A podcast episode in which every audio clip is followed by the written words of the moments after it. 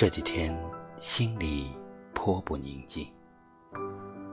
今晚在院子里坐着乘凉，忽然想起日日走过的荷塘，在这满月的光里，总该另有一番样子吧。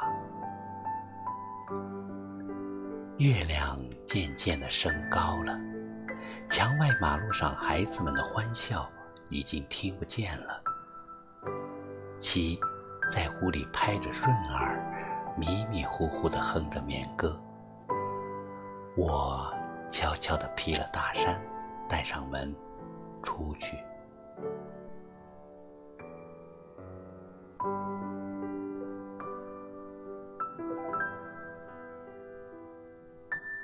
沿着荷塘是一条曲折的小梅泄路，这是一条幽僻的路。白天也少人走，夜晚更加寂寞。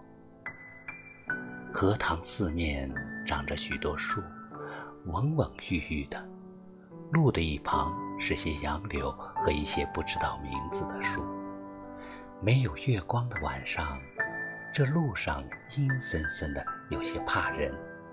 今晚却很好，虽然月光也还是淡淡的。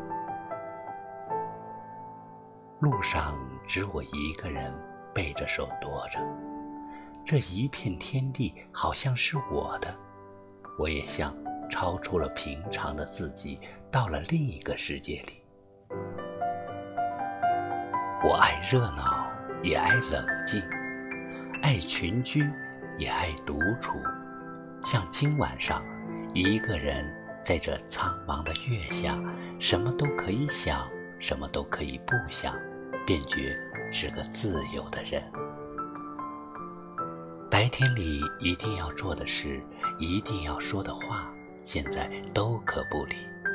这是独处的妙处，我且受用这湖边的荷香月色好了。曲曲折折的荷塘上面，迷望的是甜甜的叶子。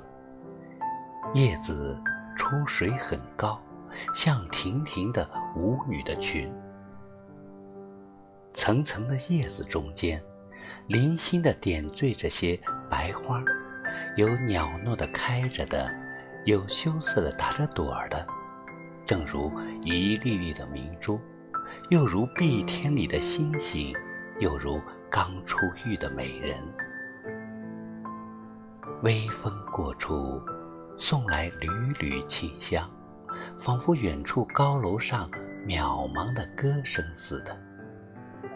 这时候，叶子与花也有一丝的颤动，像闪电般，霎时传过荷塘的那边去了。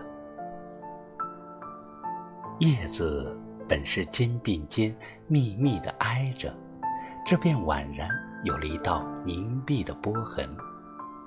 叶子底下是脉脉的流水，遮住了不能见一些颜色，而叶子却更见风致了。月光如流水一般，静静地泻在这一片叶子和花上，薄薄的轻雾浮起在荷塘里。叶子和花仿佛在牛乳中洗过一样，又像。笼着轻纱的梦，虽然是满月，天上却有一层淡淡的云，所以不能朗照。但我以为，这恰是到了好处。酣眠固不可少，小睡也别有风味的。月光是隔着树照过来的。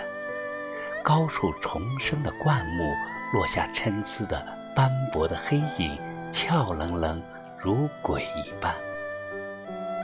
弯弯的杨柳的稀疏的倩影，却又像是画在荷叶上。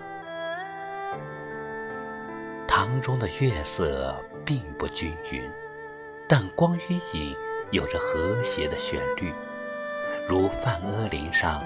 奏着的名曲。荷塘四面，远远近近，高高低低，都是树，而杨柳最多。这些树将一片荷塘重重围住，只在小路一旁露着几段空隙，像是特为月光留下的。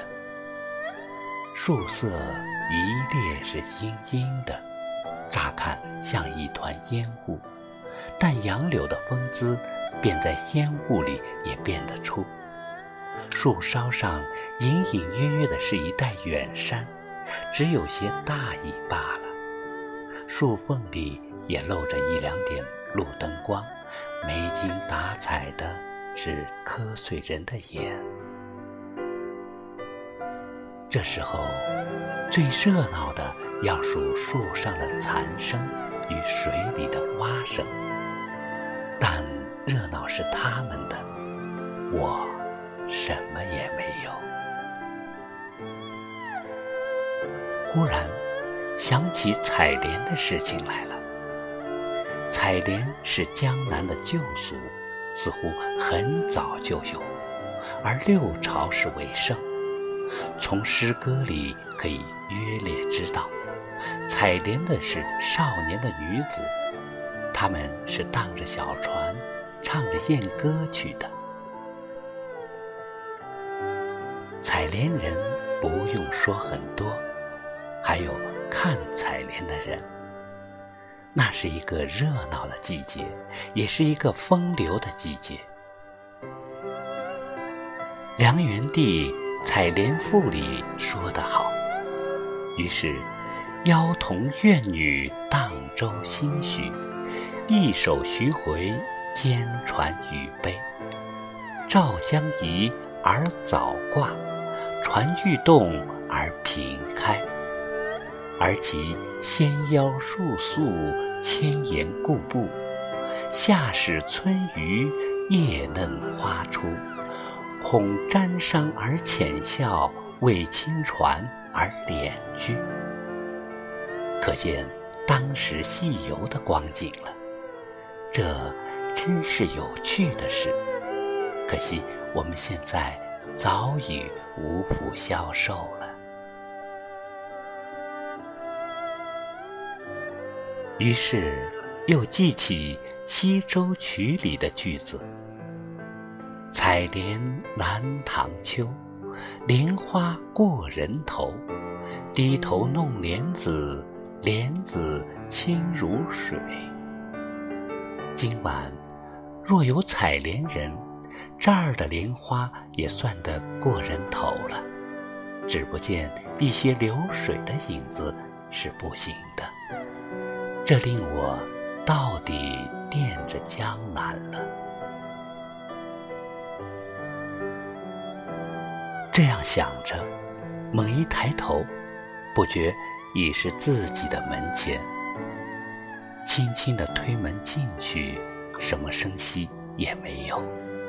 妻已睡熟好久了。